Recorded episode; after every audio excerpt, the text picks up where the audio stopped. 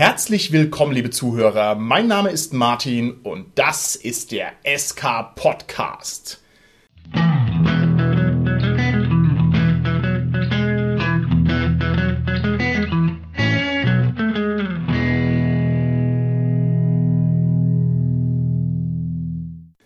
Bei mir heute im Studio sind meine lieben Gäste, der Holger, der Carsten und der Dominik. Ja, hallo, der Holger hier. Hallo, hier ist der Carsten. Hi, hier ist der Dominik. In der heutigen Folge wollen wir uns mit schmutzigem Rollenspiel beschäftigen. Mit einer Variante des Rollenspiels, die sich selbst als Playing Dirty beschreibt. John Wick hat darüber ein Buch geschrieben. Wir werden über den auch gleich noch ein, zwei Sätze verlieren. Aber bevor wir uns hier richtig hier mit hochgekrempelten Ärmeln in den Schmutz stürzen, möchte ich natürlich zunächst mal von meinem Cast wissen, wie schaut's denn bei euch aus? Wie wichtig ist es euch, dass das Rollenspiel akkurat und integer und gesetzestreu unter Seidenweiß abläuft? Holger, wie schaut's aus bei dir? Irgendeinen Regelstock braucht man ja. Also man muss sich an irgendwelche Regeln halten. Das sollte man vielleicht dann irgendwie vorher besprechen oder so. Aber wenn man komplett frei spielt, jeder nach seinen eigenen Regeln, das wird nichts. Lawful Good, so kennen wir unseren Holger. Carsten, wie schaut's denn bei dir aus? Möchtest du ein integres Rollenspiel haben oder bist du da eher großzügig? Ja, wenn wir damit also sowas wie Regeltreue meinen, Holger, du hast ja auch gerade schon angesprochen, da stelle ich bei mir fest, dass ich da dem Spielleiter mehr nachsehe als jetzt den Spielern. Also ich erwarte schon eine gewisse Regeltreue, aber wenn davon abgewichen wird, würde ich das bei der Spielleitung eher in Kauf nehmen als bei den Spielenden. Okay, das heißt, du bist großzügig, was die Spielleitung angeht. Alles klar, lieber Dominik, wie schaut's denn bei dir aus? Wenn ich dein Spielleiter bin, wirst du mir alles nachsehen oder wirst du mir streng auf die Finger gucken und wirst einfordern, dass ich akkurat und sauber Rollenspiel spiele? Ich würde dich verbessern, wenn du was vergisst, auch wenn es zu meinem Nachteil ist. Sag mal so. Also mir sind Regeln sehr wichtig und ich weiß auch gern sowohl Spieler auf ihre Vorteile hin, als auch Spielleiter auf ihre Nachteile oder Vorteile, die sie haben. Klassischer Fall von Lawful Evil. Oder Neutral Neutral. True Neutral meinst du? Chaotic Neutral. Okay, alles klar. Was wäre ich denn dann, Martin, nachdem du jetzt gerade den Dominik und den Holger so in diese 3x3-Kategorie eingeordnet hast, in diese Matrix? Lawful Evil. Auch. Ja, wir kommen hier über Evil und Chaotic nicht raus, weil so ist halt einfach der SK-Podcast. Ich kann nichts dafür machen, bis auf mich natürlich, ja. Ich bin da natürlich derjenige, der den Kahn aus dem Dreck ziehen muss. Nein, es stimmt nicht. Bei mir ist es so, ich habe da ein bisschen drüber nachgedacht. Ich denke eigentlich, dass ich da sehr liberal bin. Also ich sage, okay, ist mir doch egal, ob sich der Spielleiter an die Regeln hält, aber wenn ich das dann im konkreten Spiel erfahre, wenn ich sehe, alles ist irgendwie Freeform und jeder macht, was er will, ich empfinde das normalerweise als etwas unbefriedigend. Also ich benötige auch einen gewissen Rahmen, innerhalb dem sich im Idealfall alle bewegen. Also, ja, weiß ich auch nicht. Irgendwie so Mittelfeld. Lawful Chaotic.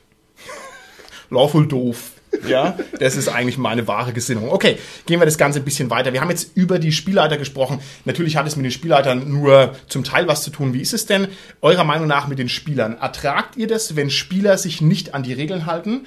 Oder sagt ihr, ja, muss sein. Regeln gehören eingehalten, wenn es um die Spieler geht?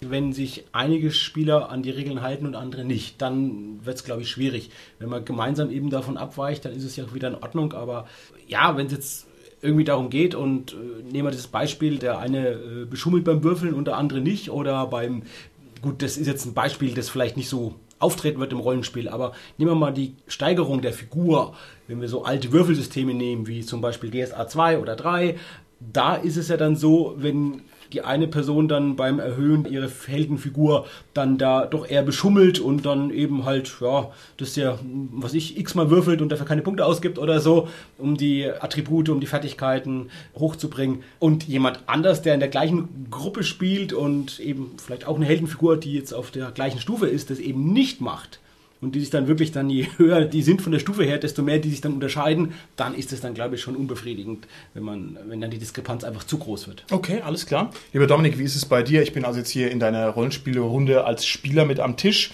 Würdest du mir das nachsehen, wenn ich ja meine Würfel zu meinen Gunsten rumdrehe oder wenn ich sage, ah ja, diese Waffe macht so und so viel Schaden, aber macht sie dann gar nicht? Oder wärst du da eher streng? Ich bin da immer streng, weil das meine Auffassung von Gerechtigkeit ist, dass es für alle gleich zählt. Und somit sollte dann alles ja auch bestraft werden oder da sollte man dann nicht drüber hinweggucken, wenn dann einer beschummelt. Okay. Da gibt es ja wirklich auch eine Korrekturmaßnahme, fällt mir ein, um das eben zu vermeiden oder zu gewährleisten, was du jetzt gesagt hast, Dominik, dass man bei so Systemen, wo man jetzt würfeln muss, um die Heldenfiguren zu steigern, dass man das gemeinsam macht, dass es nicht zählt, das alleine zu machen, dass man gemeinsam am Tisch sitzt mhm. und gemeinsam erhöhen muss. Wir hatten auch mal zwischendurch, glaube ich, eine Phase, wo wir das kurz mal gemacht haben. Da gibst du ja schon den richtigen Impuls für die Erweiterung der Frage. Und zwar, wenn du sagst, alle sitzen am Tisch rum und machen es gemeinsam und gucken sich quasi auf die Finger. Es geht ja beim Rollenspiel nicht nur um die Einhaltung von Regelwerksvorschriften, sondern es gibt ja auch eine ganz andere Dimension der Regeln, zum Beispiel soziale Regeln. Und auch die kann man nochmal ausdifferenzieren. Ich will es jetzt gar nicht zu komplex machen, aber man könnte natürlich zum Beispiel auch sagen, was ist denn jetzt mit dem Einhalten von von sozialen Regeln intradiegetisch. Also wie würdet ihr denn damit umgehen, wenn eine Rollenspielfigur sagt, ich schnapp mir das ganze Gold und hau ab und lasse hier mein Team alleine im Regen stehen, obwohl die Gruppe eigentlich ausgezogen ist, um gemeinsam den Schatz des Drachen zu holen? Würdet ihr das akzeptieren können? Würdet ihr sagen, oh cool, pfiffig? Oder würdet ihr sagen, ja, okay, danke. Und dafür haben wir jetzt seit drei Wochen lang eine Kampagne gespielt, dass wir jetzt alle hier im Dungeon abnippeln und du machst dir einen schönen Lenz. Was sagt ihr denn dazu?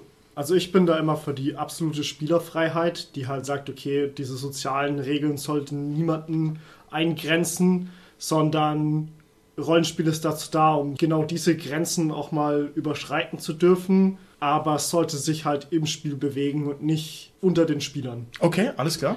Ich würde es ein bisschen anders sagen. Ich würde sagen, die ja vielleicht auch unausgesprochene Regel ist ja, dass wir alle Spaß haben wollen am Spieltisch. Mm, mm. Und wenn ich jetzt mit meiner Heldenfigur was mache, was zwar meinen persönlichen Spaß ja sehr befriedigt, den sehr stark hervorhebt, zu Lasten der Freude und des Spielspaßes der anderen, dann ist irgendwann eine Grenze überschritten, aber du hast ja auch gerade gesagt, Dominik, ne, mit dem Rahmen und das ist dann einfach nicht mehr gut, wenn diese Grenze überschritten ist. Okay. Und gerade auf das Beispiel will ich nochmal kurz kommen, Martin, das mit diesem, äh, ich nehme den Goldschatz und hau ab, mhm. das ist halt sowas, was ich schon immer wieder erlebe und typischerweise wird es dann gerechtfertigt damit, dass man immer sagt dann, naja, das ist halt jetzt mein Zwerg, der ist halt goldgierig, ne? schaut mal her, der hat einen hohen ja, Wert ja. auf Goldgier, also dass dann dieser Nachteil von der Figur gar nicht als Nachteil gespielt wird, sondern als ja, Vorteil, weil ich es im Prinzip nicht im Spiel, sondern außerhalb des Spiels, nämlich von Spieler zu Spieler, begründen kann, warum meine Figur das macht. Und dieses Spiel finde ich nicht gut. Ja. Wenn der Elf oder die Elfin vielleicht hergehen würde und würde den Tempelschatz plündern, das mitnehmen würde, was jetzt halt untypisch wäre, aber irgendwie vielleicht auch dann Kosten hätte, weil es dann von der Sippe ausgestoßen wird oder so. Ja, ja. Aber das halt das individuelle Rollenspiel wäre, das fände ich vielleicht schon wieder gut. Trotzdem kann bei beiden Fällen natürlich der Spielspaß der anderen genauso gleich gemindert werden. Aber bei dem zweiten Fall, jetzt bei diesem untypischen Spiel, das fände ich eher kreativ und das würde ich sogar eher noch nachsehen wie diese typische Zwergengoldgier. Okay.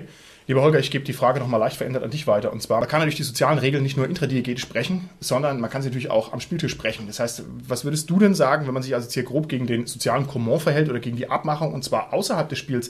Was ist denn, wenn ich zum Beispiel, ja, keine Ahnung, irgendwie deine Werte auf dem Blatt Papier verändere, ja, zu deinen Ungunsten? Und das würdest du denn sagen, wenn du, ich eine geheime Absprache mit dem Dominik machen würde, dass wir dir irgendwie Quatsch erzählen, wie irgendwie der Plot weiterging, als du gerade mal draußen warst und sowas, dann stimmt's gar nicht, ne? Verstehst du, was ich meine? Also quasi so ein bisschen auf einem anderen Level, nicht so sehr im Spiel drin, sondern ein bisschen außerhalb. Ist es für dich akzeptabel? Und ich finde, die Antwort muss natürlich jetzt sein, nein, weil es fies ist, aber es kann ja auch sein, dass es trotzdem irgendwie interessant ist. Also, was würdest du denn davon halten? Ich, der Carsten und der Dominik, wir sprechen uns gegen dich ab und veräppeln dich, weil es halt irgendwie einen guten Gag ergibt, aber es ist irgendwie gleichzeitig auch ein bisschen fies. Könntest du mit sowas umgehen? Also vor allem, wenn es so ein bisschen ein Grenzfall ist, oder wie würdest du das sehen? Also ich habe jetzt im Endeffekt das Totschlagargument, was auch die Frage vorher so ein bisschen beantwortet, nämlich wir spielen doch Rollenspiel zusammen und nicht gegeneinander. Ja. Sowohl intradiegetisch als auch in der Gruppe dann, also im realen Leben. Eigentlich will man doch zusammenspielen und nicht wirklich gegeneinander. Ja. Okay, das ist richtig, aber es muss auch nicht zwangsläufig so sein. Ich habe zum Beispiel letztens ein großartiges Abenteuer gespielt, der Juwelier, der nach den Sternengriff von DCC, und das habe ich jetzt schon ein paar Mal gespielt und ich hatte eine Gruppe, da war folgendes, ein Spieler hat dem anderen Spieler verschwiegen, dass irgendein Schatz ein gefälschter Schatz ist und hat sich gedacht, haha, das verrate ich dem nicht, dass die hier quasi nur Katzengold dabei hat und der andere Spieler hat sich dann zum Höhepunkt des Abenteuers den Schatz geschnappt und hat gesagt, so, hier macht's gut, ihr Idioten, ist zum Fenster raus, hat das Fenster von außen verbarrikadiert und ist abgehauen, ja. Also, ich finde, das ist auch lustig und interessant, wo halt der eine denkt, er veräppelt den anderen, der andere veräppelt den einen und irgendwie ist es halt doch ein kompetitives Spiel gewesen. Also schlechtes Rollenspiel war das jetzt nicht, das war sehr amüsant. Natürlich sind es dann so Grenzfälle. Ich sag mal, im Spiel an sich ist es noch okay, wenn die Figuren miteinander konkurrieren. Das bietet schon noch so eine gute Dynamik. Aber es kann leicht übertrieben werden. Ja. Und in der Gruppe, in der Realität, finde ich es eigentlich wirklich ein No-Go. Also ich opfer meine knappe Zeit, um Spaß zu haben, was ja vom Carsten das Argument schon ist. Und dann will ich das natürlich nicht als irgendwie, ich nenne es jetzt mal Stresssituation im Sinne von, dass ich da jetzt auch noch irgendwie belastet werde halt. Ne? Okay. Holger, ich habe auf die Frage von Martin an dich jetzt eine Larifari-Antwort. Und ich würde ein bisschen weitergehen, was du gerade gesagt hast, Holger. Und ich würde sagen, das ist schon zulässig, Martin, dass du dich jetzt vielleicht mit dem Dominik gegen den Holger absprichst, auch außerhalb des Spieltisches, wenn es dazu führt, dass der Holger tatsächlich dann mehr Spaß hat. Also wenn du dadurch, durch diese Absprache außerhalb des Tisches dann mehr Spaß hättest im Spiel wiederum, wenn es dazu führen würde, dann fände ich es gerechtfertigt. Okay, ich widerspreche dir, eher akademisch, aber ich tue es trotzdem. Wenn ich jetzt gegen dich Schach spielen würde, ich meine, ich würde wahrscheinlich verlieren, ja, aber wir tun mal so, wir würden einfach jetzt hier gleichrangig gegeneinander Schach spielen. Da möchte ich auch nicht, dass du viel Spaß hast, sondern ich will dich besiegen, ja, Kraft meines überlegenen Verstandes, okay? Und es macht ja auch Spaß. Also das heißt, der Spaß kommt also auch ein bisschen aus dieser Konkurrenzsituation. Wer ist jetzt der Bessere? Also es ist eine echte, ehrliche Herausforderung ohne Samthandschuhe. So, und ich kann so auch Rollenspiel betreiben. Also die beiden, die sich jetzt da bei dem Abenteuer in die Pfanne gehauen haben, die haben das auch tatsächlich Outgame-mäßig gemacht. Also der eine hat dem einen auch Outgame nicht verraten, dass der Schatz äh, gefälscht war und der andere hat auch nicht vorgewarnt, dass er jetzt abhaut und so. Und ich finde, es kann auch amüsant sein. Also es muss nicht hier der Sündenfall sein, dass man sich gegenseitig hier äh, zu übervorteilen versucht. Bei dem Schachbeispiel ist halt das in Anführungsstrichen Problem. Ihr wisst ja beide, dass das ein Konkurrenzspiel ist. Ja. Also man kann ja, Ja. nicht kooperativ Schach spielen. Oder nur in irgendwelchen komischen Varianten, aber also eigentlich. Tandem. Ja, aber ist es trotzdem irgendwie immer eine Konkurrenzsituation, weil du gegen ein anderes Team spielst. Ist ja egal. Wie gesagt, du bist vorgewarnt in dieser Situation. Und im Rollenspiel, wenn sich die anderen gegen mich verschwören, Outgame, also da bin ich ja nicht vorgewarnt meistens. Ja. Ich hätte mal noch einen anderen Blickwinkel, den man da reinwerfen könnte. Die Frage ist, habt ihr wirklich nur Spaß, wenn ihr am Schluss den Schatz bekommt? Also ist tatsächlich dieses Ziel, bis dahin zu kommen, für euch so langweilig, dass ihr nur belohnt werdet, wenn ihr am Schluss eine Belohnung erhaltet? Das ist eine sehr gute Frage. Also da ist wahrscheinlich überall im Leben auch oft der Weg das Ziel. Ne? Und da hast du, hast du schon recht. Okay, das soll uns mal ein bisschen gedanklich in die Folge reinbringen. Und jetzt springen wir direkt zu dem Buch Play Dirty von John Wick. Das ist ein Spielhilfebuch, mit der sich der John Wick also äußert zu einem speziellen Spielstil. Es hat etwa 120 Seiten. Es ist kleinformatig. Ich weiß gar nicht, ob es eine deutsche Übersetzung mittlerweile schon gibt. Das Buch ist von 2015, also ich sag mal nach Rollenspielmaßstäben schon noch einigermaßen aktuell. Und wir haben uns jetzt dieses Buch ausgesucht, um es zu besprechen, weil wir nämlich versuchen wollen, die Spielleiterhilfebücher grundsätzlich mal ein bisschen genauer unter die Lupe zu nehmen und da also auch verschiedene Bücher uns anzugucken. Und ich finde natürlich, also jemand, der einen neuen Spielstil propagiert, der traut sich schon einiges zu. Und ich finde, das ist also gerade interessant, ob man da vielleicht irgendwas mitnehmen kann oder ob der einen irgendwie bereichern kann. Also das war jetzt hier die Idee, die hinter der Folge steckt. Und dazu muss man noch sagen, wir versuchen also jetzt hier eine Situation aufzubauen, die den geneigten Hörern draußen an den Empfangsgeräten möglichst entgegenkommen soll. Und zwar insofern, als ich als einziger dieses Buch wirklich durchgearbeitet habe und meine drei Gäste hier am Mikrofon sozusagen jetzt mit mir über die Thesen und über die Postulate dieses Buchs diskutieren werden. Und insofern sei natürlich jeder, der hier zuhört, dazu eingeladen, da ebenfalls seine Gedanken sich dazu zu machen, sodass es ein bisschen ergebnisoffen ist und dass wir jetzt hier nicht einfach nur eine Inhaltsangabe raushauen. Also das ist die Idee. Und wir freuen uns natürlich auch über Kommentare zu diesem Format. Das heißt, ob das gut funktioniert oder nicht, das wissen wir nicht. Das ist für uns auch ein bisschen ein Experiment. Ich hoffe übrigens, dass du jetzt nicht auch schon Dirty spielst und uns die richtigen Thesen vorstellst. Lieber Holger, was du nicht weißt, ist, dass ich mich mit dem Carsten und dem Dominik abgesprochen habe. Aber das wird sich dann erst im Laufe der Folge ergeben, in welches entsetzliche Messer du hier läufst. Lieber Carsten, du kannst vielleicht noch ein, zwei Sätze zum John Wick selbst sagen. Ich habe gehört, der hat so ein atemberaubendes Leben, dass er schon drei Actionfilme sich verdient hat. Der wird da gespielt von Keanu Reeves. Wahnsinn, oder? Ja, ja, genau. Gar nicht so schlechte Actionfilme. Der hat tatsächlich auch noch eine andere Rolle. In dieser anderen Rolle im Leben, da ist er ein amerikanischer Rollenspielautor, auch ein recht erfolgreicher amerikanischer Rollenspielautor. Ich glaube, der macht das sogar eben einer der wenigen, die das so hauptberuflich machen. Der hat auch eine eigene Firma und hat schon mehrere wirklich gute, sehr gute Sachen gemacht und auch sehr erfolgreiche Sachen gemacht. Aus Sicht eines Cthulhu-Spielers ist die Curse of the Yellow Sign Kampagne erwähnenswert. Das ist so eine dreiteilige Kampagne, wo es um eben das gelbe Zeichen geht und die in verschiedenen Epochen spielt und die ist sehr, sehr gut. Also die wird immer auf den Cthulhu-Cons, auch hier in Deutschland, immer wieder angeboten und das sind richtig tolle Runden und das sind so kurze One-Shots mit vorgefertigten Charakteren wieder. Aber das sind wirklich drei richtig gute Abenteuer. Okay. Was er auch gemacht hatte, der hat einen sehr, sehr erfolgreichen Kickstarter gemacht zur Neuauflage von dem Piratenrollenspiel Siebte See. Und was ich von ihm kenne, das Buch kenne ich ja nicht, ist ein Artikel, den er 2014 geschrieben hat, auch in Englisch wie das Buch. Meines Wissens ist das Buch bislang auch nicht auf Deutsch übersetzt. Und diesen Artikel, den es frei im Netz gibt, den können wir auch verlinken unterhalb der Folge, der heißt Chess is not an RPG, it's the illusion of game balance. Das finde ich ist ein sehr guter Artikel, der ist schon sehr provokant. Ich vermute, dass auch die Thesen des Buches möglicherweise ähnlich provokant sind, wie eben der Titel des Artikels. Er fängt damit an und beschreibt zwei Filmszenen. Eine davon ist, die kennt ihr vielleicht alle aus dem Film Riddick, den Van Diesel spielt, wo der mit einer Tasse jemand äh, in einem Kampf dann letztendlich überwältigt und ausschaltet und mit so einer Kaffeetasse einfach, ja. Und er sagt, das ist so eine coole Szene letztendlich und so, aber stellt euch vor, in einem Rollenspiel, welche Werte hätte die Tasse und welche Verteidigungswürfe könnte man gegen so eine Tasse machen. Also er erklärt letztendlich, dass in einem Rollenspiel, wenn man das nach Regeln spielen würde, so eine Szene überhaupt nicht möglich wäre. Ah, okay, okay. Das ist so sein Einstieg. Und was er dann letztendlich sagt, ist, dass eben Schach kein Rollenspiel ist, weil wenn man beim Schachspiel Rollenspiel machen würde, was möglich wäre, könnte es dazu führen, dass einige Leute, die Schach spielen, dadurch gestört werden oder ihren Spielspaß gemindert werden. Ja, klar, stellen wir uns vor, du hast vorhin schon Schach erwähnt, Martin, wir wollen jetzt Schach spielen und ich fange an und sage da, ja, ja, mein König, der geht jetzt raus aus seinem Palast und also ja, das, das, das würde Ja, wahrscheinlich ja. stören irgendwie oder würde dann mit dir einen Dialog anfangen mit den Figuren Ja. und du willst einfach nur jetzt hier gewinnen gegen mich kompetitiv und willst dich auf deinen Schach konzentrieren und das finde ich eine gute These. Sagt also, wenn der Spielspaß einiger dadurch gemindert werden könnte, dass man es als Rollenspiel macht, dann ist es kein Rollenspiel mehr und erfolgert dann daraus, dass D&D 1 bis 4 kein Rollenspiel ist und genauso auch nicht World of Warcraft ein Rollenspiel ist, Okay, wow, das sondern heißt- einfach nur Brettspiele sind.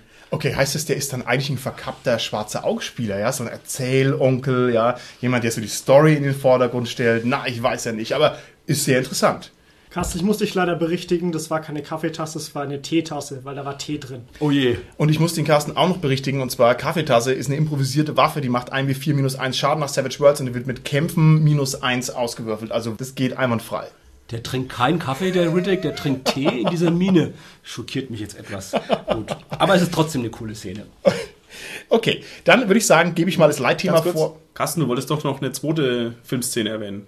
Die zweite ist, glaube ich, nicht so bekannt. Das ist ein älterer John Connery-Film, der heißt Presidio und da überwältigt er jemand mit seinem Daumen letztendlich nur. Also es ist noch extremer als Finn Diesel, der ja auch recht stark ist und kräftig ist, wo der, der mit dieser Tee, nicht Kaffeetasse jemand überwältigt, ist es halt da so bei dem Presidio, bei dem Film, dass dieser Leutnant, den er da verkörpert, einfach eine, seinen Daumen nimmt, um mit einem bloßen Daumen jemand überwältigt. Waffenloser Kampf. Was hat er für Schaden? Keine Ahnung. Ein weiß es W6, nicht. aber, aber nur der Daumen und nicht die ganze Ja. Faust. Dann gibt es dann W6 minus 4 oder was irgendwie. Das ist eng, Also, ja, da hast du recht. ne, da also hat er da- sogar das Regelsystem ja, überlistet. ne. Sehr gut, sehr gut. Okay, gut, dann springe ich mal mit einem großen Sprung rein direkt in das Buch. Und zwar beginne ich damit, dass ich das Leitthema vorne wegstelle und ihr äußert euch einfach dazu, was euch dazu durch den Kopf geht. John Wick sagt, das Leben ist kurz, wir haben alle keine Zeit. Ich möchte nicht auf einen Rollenspielabend gehen, der irgendwie durchschnittlich ist, sondern ich möchte zu einem Rollenspielabend gehen, der memorabel ist und an den ich mich zurückerinnere. Und diese Qualität eines Rollenspielabends erreicht man dadurch, dass man hohe und höchste Emotionen erzeugt und zwar durch Schmerz. Was sagt ihr dazu? Ja, das ist genau so und das stimmt. Gut. Das war unsere heutige Folge. Dann sind wir an dieser Stelle raus. Bis nach Carsten, du hast zum Glück noch was. Okay. Ich kann darauf nur mit einer Larifari-Antwort antworten und das relativieren.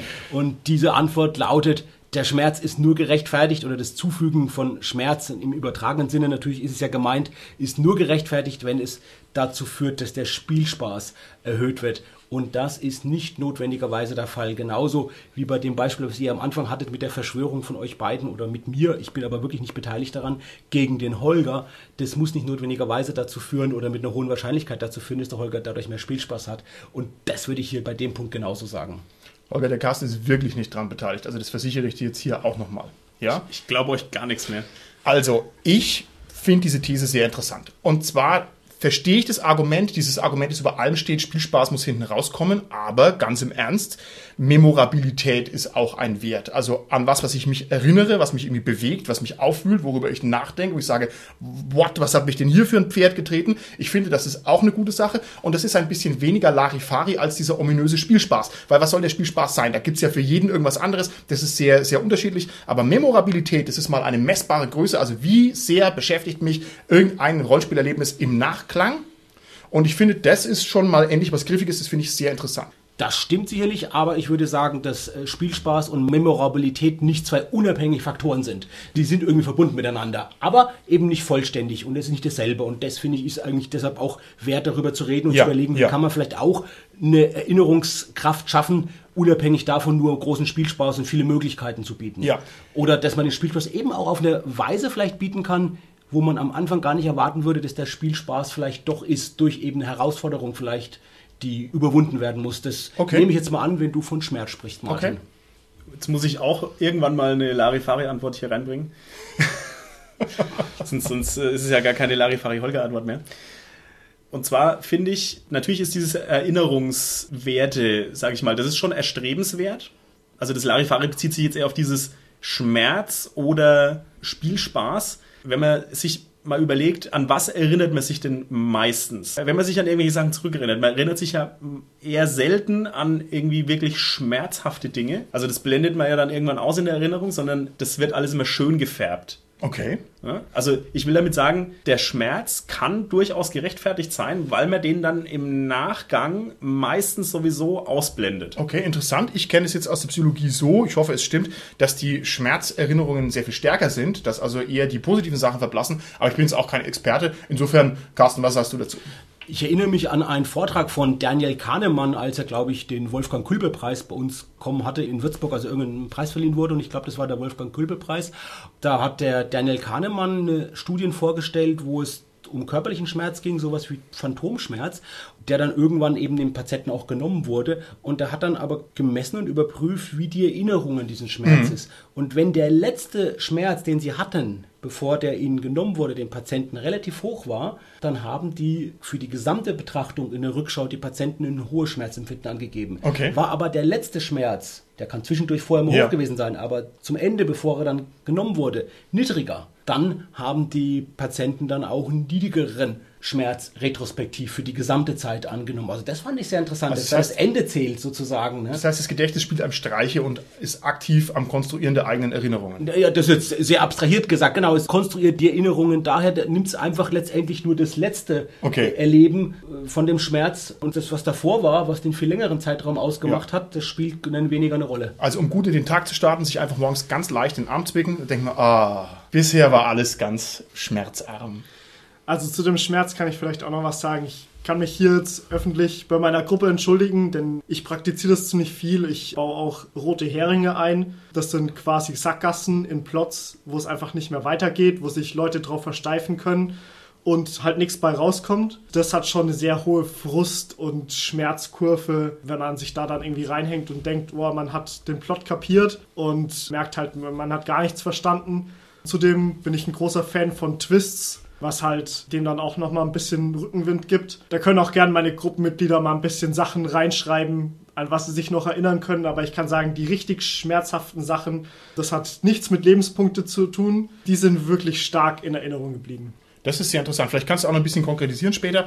Wenn ich mir jetzt vorstelle, ich spiele also meinen üblichen äh, Barbaren, ja, und dann würde ich also nach wochenlangen Kampagnen endlich mit dem Schwert meines Vaters auf dem Pferd meines Vaters sitzen, ja, und dann käme jemand her, nähme mir das Schwert weg, erstäche damit das Pferd meines Vaters, würde es zerbrechen und wegschmeißen. Ich würde auch sagen, what, was ist denn hier los? Also ich denke, memorabel wäre es auf alle Fälle. Ich finde es sehr interessant. Ich müsste aber erst noch mehr testen. Tatsächlich fällt mir jetzt da auch ein Beispiel dazu ein, das keinen Spielspaß für mich hatte, aber das mir tatsächlich gut in Erinnerung geblieben ist. Das war, wo ich nach umgezogen bin, dann die Ausbildung gemacht habe und dann Wohnort gewechselt habe und mir eine neue Spielrunde gesucht hatte.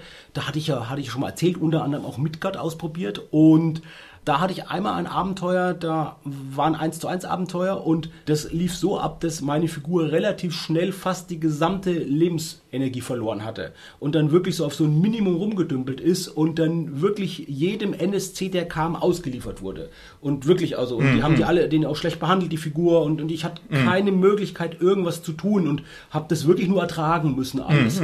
Das hat überhaupt keinen Spaß gemacht. Okay. Also das war wirklich, also das war ja, hat auch dazu geführt, dass unter anderem, das war eine meiner schlechten Erfahrungen mit Midgard, die ich aber glaube, hatte ich bei der Midgard-Folge schon mal gesagt, die unabhängig war von Midgard. Das war halt zufällig, dass das halt Ja, Midgard ja, war. ja. Das hätte mir auch genauso keinen Spaß gemacht, wenn es ein anderes System gewesen wäre. Ich habe es sicherlich halt so ein bisschen mit Midgard in dem Fall auch verbunden.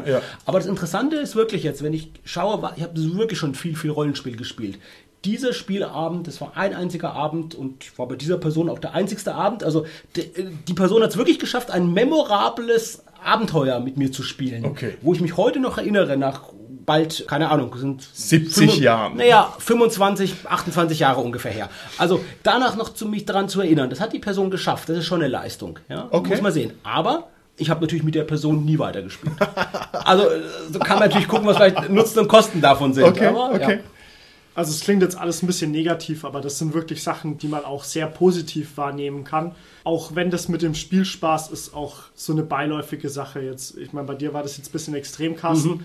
Aber zum Beispiel, ich kann mich da an so Sachen erinnern, was ich bei Martin gespielt habe, ein DCC-Abenteuer, wo viele Spieler versucht haben, eine Kerze zu löschen. Und die sich, glaube ich, auf ewig daran erinnern können. Oder wenn man für sich selber bedenkt, was die erste Begegnung mit einem Mimik war. Das sind so Sachen, die haben wenig Spielspaß, aber viel Memorabilität. Lieber Dominik, jetzt musst du aber doch bitte mir und den Hörern erklären, wie das banale Löschen einer Kerze zu einer hohen Erinnerungskraft führt. Ich spoiler nicht. Okay, sehr gut. Ja, das ist ein zentrales Ding. Gut, hier wird nicht gespoilert. Klasse, hier der SK-Podcast hält dicht. Prima. Ich gehe ein Schrittchen weiter zur nächsten Aussage vom John Wick. Und zwar sagt der John Wick, wenn man eine Figur spielt, ist es schlechtes Rollenspiel. Interessant wird es ab dem Punkt, wo man sagt, man ist seine Figur und man verkörpert seine Figur und da gibt es keine Distanz. Und ich muss sagen, das ist doch mal eine These wie Samt und Seite, die wirklich jetzt hier mal grundsätzliche Fragen ans Rollenspiel stellt. Und da möchte ich jetzt echt von euch wissen, was sagt ihr denn dazu? Findet ihr das richtig oder findet ihr das nicht richtig? Ich muss sagen, ich finde die These in der Gesamtbetrachtung relativ interessant, weil eigentlich sind die meisten anderen Thesen, die er in dem Buch bringt, diese extrem US-zentrische Spielweise, also dieses ja, DCC oder wie man D&D halt vielleicht klassischerweise kennt oder so, also dieses Dungeon Crawling, Hardcore und wenig Charakterspiel und so weiter. Und da ist es quasi so ein bisschen, dass man die Figur wirklich verkörpert, ist da relativ konträr dagegen. Okay, alles klar. Was meinst du, Carsten? Ich meine, der Holger hat schon im Abenteuer gespickt und kennt schon die Thesen, die kommen. Ja, das ist nämlich Play dirty. Richtig. Okay, dann sage ich vielleicht noch einen Satz dazu. Ich finde, da hat er absolut recht. Ich finde, da hat er absolut recht und es ist also eine kontroverse Sache, wo ich sehr dankbar darum bin, dass die mal ausgesprochen wird. Und zwar, es mag an mir liegen. Ich bin ja als Rollenspieltypus der Tactician und zwar wahrscheinlich eine reine Weise. Also mir macht es unglaublich viel Spaß, wenn ich mit echten Herausforderungen konfrontiert werde, die ich selber löse und zwar als ich selbst und nicht als Hallo Dreon der Bade, sondern ich will das Zeug lösen. Ich will schlauer sein als die Herausforderung. Ich will mich da einsetzen und so weiter und so fort. Und dementsprechend ist es für mich auch eine tiefe Befriedigung, wenn ich das schaffe, weil ich dann weiß, das hat nicht meine Figur gemacht, sondern ich. Ich war das. Ich war schlau genug. Und wenn ich auf die Nase falle, dann ist es auch für mich das Memorable. Und ich sage, what, was? Das habe ich nicht vorhergesehen. Wie konnte mir das durchrutschen? Wieso war mir da zu schwach? Also das befriedigt mich tief. Und das ist auch was, was mir der ganzen Angelegenheit einen gewissen Wert verleiht. Aber ganz ehrlich, da bin ich in einer äußersten Außenseiterposition. Also jeder andere Rollenspielratgeber wird eigentlich sagen, hier probier andere Figuren aus, sei nicht deine Rolle, experimentiere, mach, was dir Spaß macht. Ja, Ich kann euch leider nur zustimmen. Ich finde es auch eine erfrischende, neuartige Herangehensweise, das zu sagen, was letztendlich ja unweigerlich so ist. Ich kann immer nur mich selbst spielen und man spielt sich immer zu einem gewissen Grad selbst und man versucht im Rollenspiel in der Regel das möglichst zu minimieren. Zu sagen, ich will mal versuchen, jemand anders zu sein. Ich will mich möglichst nicht selbst spielen, weil ich ja das weiß und das ist mir eh nie zu 100% gelingt. Und ich finde es dann interessant, das einfach umzudrehen und zu sagen, nee, nee, spiel dich selbst, du bist du selbst. Ja. Auch wenn du eine andere Figur bist, du bist trotzdem du selbst. Und vielleicht betont es auch nochmal wirklich so die Verbindung zwischen der Figur und der Person, die die Figur spielt. ja. Und das ist ja auch ganz wichtig, immer zu schauen, dass den letztendlich, also was der Figur Spaß macht, macht der Person, die die Figur spielt, Spaß oder umgekehrt, was der Person, die die Figur spielt, Spaß macht oder der Figur in der Regel Spaß machen. Also das finde ich auch nochmal, könnte man so rauslesen noch aus dem Argument. Okay, alles klar. Ich bin auch der Meinung, dass man auch mehr Figuren spielen sollte, die mit den Interessen und den Fähigkeiten von einem selbst eher kompatibel sind, wie andersrum. Und ich meine, wir sind ja alle Individuen und extrem vielschichtig. Somit haben wir halt auch ein großes Repertoire, um da Figuren draus zu entwickeln. Ich bin aber da voll auf der Aussage, dass man sagen sollte, okay, man sollte das so nah an sich selbst spielen, wie es nur irgendwie geht, auch von den Entscheidungen, die man trifft und so, dass man da auch voll dahinter stehen kann. Okay, das finde ich eine großartige Aussage, Dominik. Also man spielt sich selbst, man hat unterschiedliche Facetten. Das heißt, man kann seine unterschiedlichen Facetten spielen. Das ist ja super. Das heißt, dann ist es ja gar nicht so eingeschränkt. Okay, toll. Sehr, sehr interessanter Punkt. Ich gehe ein Schrittchen weiter. Und zwar ähm, sagt der John Wick in seinem Buch drin, er wird Würfelwürfe ignorieren, er wird sie absichtlich falsch lesen, er wird Regeln brechen, er wird sich mit anderen Spielern hinter dem Rücken eines anderen Spielern verabreden, er wird heimlich kleine Änderungen auf den Figurenblättern machen und so weiter und so fort. Da geht er hier sehr vollmundig ran und sagt also, er würde richtig aktiv betrügen, äh, man kann es gar nicht anders sagen, halt um eine hohe Memorabilität zu erzeugen. Was sagt ihr dazu? Wäre euch das zu viel oder fändet ihr das interessant? Nee, ich mache das ja auch. Wir spielen ja auch mit Handy. Das ist ja auch so eine Sache, was, was ja viele noch nicht verstehen. Also es gibt quasi nochmal eine zweite Ebene nach dem gesprochenen Wort, mit dem man halt einfach miteinander schreibt. Und das ist halt nochmal so was Persönliches und hinter dem Rücken. Und bei mir ist es auch tatsächlich erlaubt, dass, dass Spieler anderen Spielern etwas entwenden dürfen oder mit denen irgendwas machen können oder ein Kick Me an den Rücken kleben, ohne dass sie es mitbekommen. Und dann gibt es da halt einen kurzen Wurf drauf und entweder sie bekommen es mit oder nicht. Und ich mache das dann auch tatsächlich so, dass ich ihre Figurenblätter gleich behalte, aber dann zum Beispiel sage, okay, du darfst jetzt die Taschenuhr aufschreiben und wenn er das nächste Mal seinen Rucksack durchsucht, muss er halt einen Wurf drauf machen, entweder er merkt es oder nicht. Aber für ihn ist quasi die Taschenuhr, auch wenn die bei ihm noch draufsteht, nicht mehr da. Okay, finde ich mega interessant. Da hätte ich also auch tatsächlich Bock drauf, dass jemand quasi ein bisschen an der Figur rumoperiert. Finde ich eine coole Sache, kenne ich aber so nicht. Also ist in meinen Augen eher ungewöhnlich. Ich finde, das ist ein legitimes Mittel, um wieder eben, wie ich vorhin gesagt habe, Spielspaß zu erzeugen. Das kenne ich von ein paar One-Shots, dass man da vorgefertigte Charaktere eben verwendet und da absichtlich irgendwelche Fehlinformationen streut über das Charakterblatt, um die Person, die die auch spielt, in die Irre zu führen und Okay, so. Und da okay. was, also da so, so die Tricks wirklich zu machen, die halt schon im Abenteuer vorgesehen sind. Nicht nur jetzt als Improvisation, so als Spielleitung, sondern wirklich das schon so, so vorgegeben ist, da irgendwie ein bisschen was anders zu machen und so und, und da Okay. wirklich auch coole Momente draus erwachsen. Da gibt es schon ein paar Beispiele. Jetzt stellt euch mal vor, wie cool man das auf die Spitze treiben könnte. Also ich sammle jetzt hier die ganzen Figurenblätter von euch ein und dann teile ich die am nächsten Mal wieder aus und du weißt gar nicht, dass ich bei dir draufgeschrieben habe, keine Ahnung, glühende Silbermünze in der Tasche. Und wenn du das nicht siehst und sagst, was ist denn hier, dann hast du die halt drin, ja, und dann, keine Ahnung, nächste Sitzung verwandelt die sich dann in irgendwas anderes oder irgendwelche bedrohlichen Sachen. Also ich finde, da kann man sehr damit hantieren, wenn man das möchte. Das muss ich mir nochmal auf der Zunge zergehen lassen. Das gefällt mir sehr gut. Ich möchte aber bei aller Sympathie zu vielen dieser Einzelpunkte, da waren jetzt ganz viele Sachen Ja. drin, die du gesagt hast, in dem Konglomerat von Thesen jetzt Ja. von ihm, möchte ich was wirklich kritisch einwenden, das ist das mit dem Betrügen, mit dem Bescheißen, mit Würfelwürfe drehen. Mhm. Weil das funktioniert ja nur, solange die Illusion aufrechterhalten wird. Mhm. Und da wage ich zu bezweifeln, dass das immer möglich ist. Ja, das mag bei irgendwelchen One-Shots gehen und so weiter, aber auf lange Sicht ist es sehr schwierig. Das ist richtig. Okay, nächste These. Der John Wick sagt, er schaut sich die Figurenblätter von seinen Spielern genau an, schaut sich vor allem die Nachteile sehr genau an, die da draufstehen und nutzt die exzessiv und absichtlich und planvoll gegen seine Spieler. Die Beispiele, die er bringt, finde ich jetzt persönlich nicht so ganz so gut, aber ich könnte mir das schon vorstellen, dass man das da aufs Extrem treiben kann. Also zum Beispiel, wenn irgendjemand sagt, ja, ich bin ein Barbar, ich bin ein Berserker oder ich bin heißblütig oder sonst was, ja, dann wird eben dieser Berserker-Rausch halt konsequent vom Spielleiter getriggert, ausgelöst und so weiter. Und zwar so weit, dass der nach Möglichkeit seine eigenen Gruppenmitglieder verletzt und dass der also richtig ernsthaften Schaden dadurch bewirkt. Oder was, was noch? Was hat er als Beispiel? Ja, wenn irgendwer sagt, ja, ich bin halt immun gegen Krankheiten, ja, dann bist du halt, wenn irgendeine komische magische Krankheit kommt, auch immun gegen die normalen Heilmittel. Also das heißt, dann hat es halt einen bösen Nachteil. Was sagt ihr dazu? Ist sowas interessant oder ist das nickelig und destruktiv?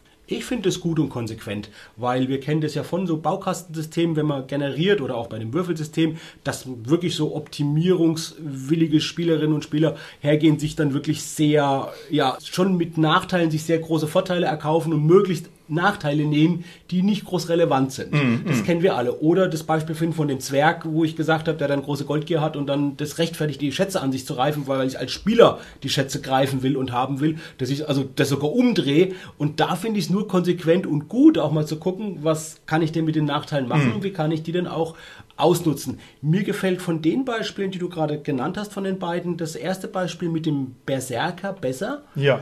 Ich erinnere mich da zum Beispiel so an Filme oder Comics wie Hulk oder Dr. Jekyll, Mr. Hyde, wo wirklich ja aus diesem Berserker-Modus, in den die Figur reingerät, dann auch wirklich spannende Szenen und im Rollenspiel dann einfach Spiel generiert wird. Ja. Also jetzt meine ich nicht den Kampf dann gegen die eigenen Leute, aber vielleicht einfach die verbale Konfrontation mit jemandem, der jetzt aggressiv wird. Ja. Oder noch aggressiv ist von dem Kampf und das dann auf einmal, Ja. weil die Gegner überwunden sind, dann gegen die andere Gruppe anwendet und die anderen vielleicht wieder argumentativ die Person beschwichtigen müssen. Also muss jetzt gar nicht da durch einen Kampf ausarten, aber das finde ich spannend und schön, wenn das so überschlägt. Das Beispiel mit der Immunität gegen Heiltränke finde ich ziemlich kreativ, aber es tut jetzt vielleicht kein Rollenspiel generieren, aber das ist auch nicht schlecht, weil ich finde es schon kreativ. Also zu Ja. sagen es nur konsequent. Okay, wenn du immun bist, ja, dann wirken auch keine Heiltränke für dich.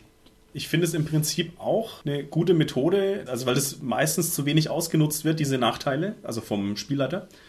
Allerdings, wie gesagt, die Beispiele, ich finde es mit der Immunität noch ein bisschen besser, weil bei dem Berserker-Modus, dass dann wirklich der Spielleiter die Kontrolle über die Figur übernimmt, das ist eigentlich zu arg. Ja. Also da sollte gesagt werden, okay, also der Spielleiter würfelt dann random aus, wo der hinläuft und was der macht. Ja. Aber nicht er bestimmt es aktiv. Das ist zu starke Willkür, finde ich. Okay. Dem stimme ich zu. Ich fände es halt gut, wenn dann die Spielleitung einfach hergehen würde und würde vielleicht einen Zettel zuschreiben und sagen, okay, du bist noch in Rage, du bist noch in Berserker, der, du, du fühlst dich okay. angegriffen von den anderen. Okay. Und ich finde es aber genauso, also wo ich jetzt gerade mein Beispiel erzählt habe mit diesem verbalen Konflikt, der entsteht, hatte ich wirklich jetzt zwei Spielfiguren im Kopf, die diesen Konflikt ausführen und nicht die, die Spielleitung, die jetzt den einen SC nimmt und den als NSC dann führt. Das habe ich jetzt nicht im Kopf gehabt, Holger. Also genau, dem stimme ich zu, wie du es gesagt hast. Das finde ich wichtig.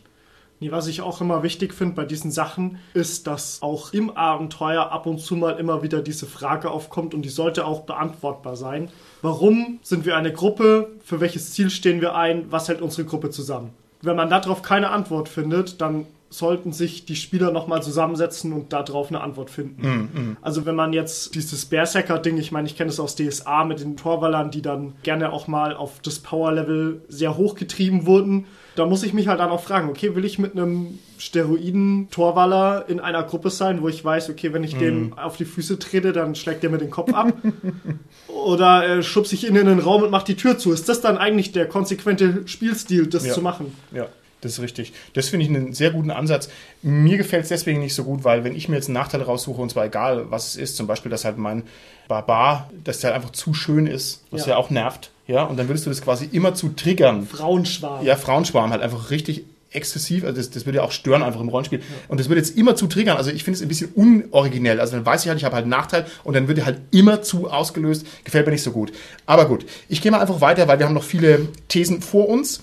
Und zwar sagt der John Wick, dass es sehr interessant ist, wenn man falsche Ziele simuliert im Rollenspiel. Ich muss es jetzt mal runterbrechen auf irgendein banales Beispiel. Seine Beispiele sind etwas komplexer. Also wir stellen uns vor, wir spielen ein mittelalterliches Setting und die Figur vom Holger verliebt sich jetzt in die schöne Shankmaid. So, und jetzt sind die auf der Hexenjagd und nach einer langen, langen Auseinandersetzung gelingt es, die Hexe in den eigenen Ofen zu sperren, wo die qualvoll verbrennt. Und im Moment des Verbrennens, Holger, was erkennt da deine Figur? Wen hast du da verbrannt? Die Schankmeier. Richtig, genau. Also der John Wick sagt, das macht interessantes Rollenspiel, wenn man richtig sagt, okay, wow, das wollte ich jetzt aber echt nicht. Das ist ja richtig unangenehm und, und schlimm sozusagen. Ne? Was sagt er denn dazu? Also wie schon gesagt, das ist dieser Twist, den ich halt auch gerne anwende.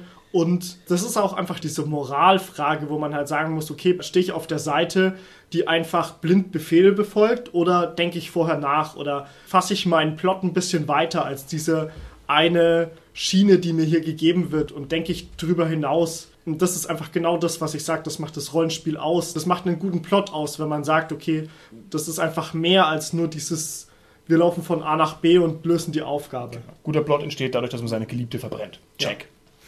Im Prinzip geht es ja darum, mit Erwartungen zu brechen, mit Ja. Klischees zu Ja. brechen. Und das finde ich schon gut, aber das ist jetzt für mich, muss ich sagen, nicht so viel Neues jetzt. Also das ist was, was ich denke schon immer wir auch machen im Rollenspiel.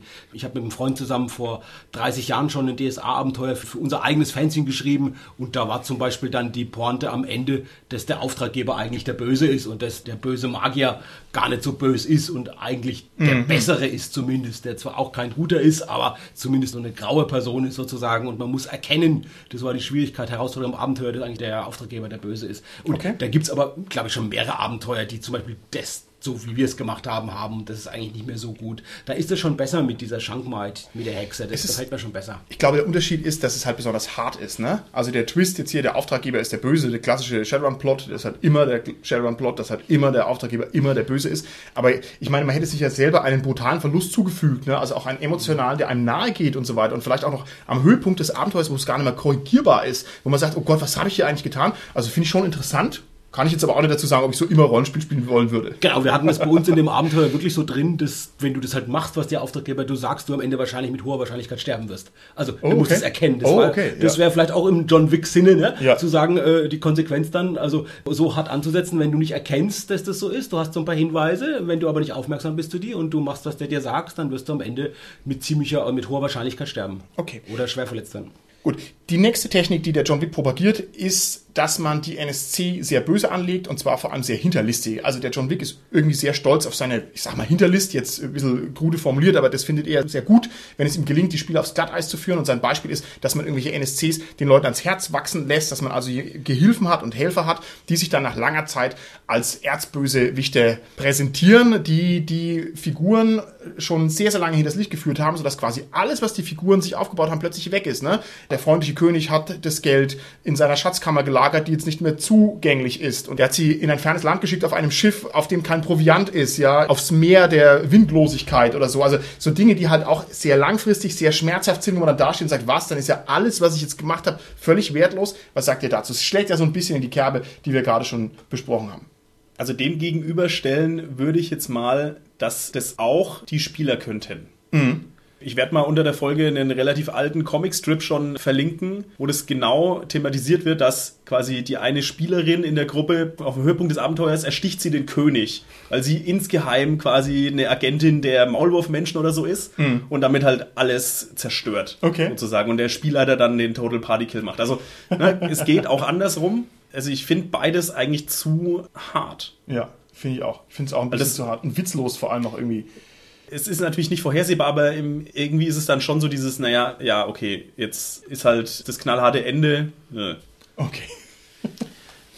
ich bin ja schon ein etwas älterer Rollenspieler und in dem Abenteuer, das wir da zusammen konzipiert und geschrieben hatten und veröffentlicht hatten, da gab es eine Szene, wo den anderen Helden gesagt wird, okay, einer von euch ist von einem bösen Geist besessen und der ist nicht mehr er selbst und der hat schon die ganze Zeit gegen euch wohl agiert und ihr müsst jetzt herausfinden, wer der böse Geist ist, haben den dann in die Mitte so ein Wasserglas gestellt und gesagt, okay, jetzt schaut mal, wer der böse Geist ist. Ich glaube, die Story hatte ich vielleicht auch schon mal erzählt vor ein paar Jahren im SK-Podcast.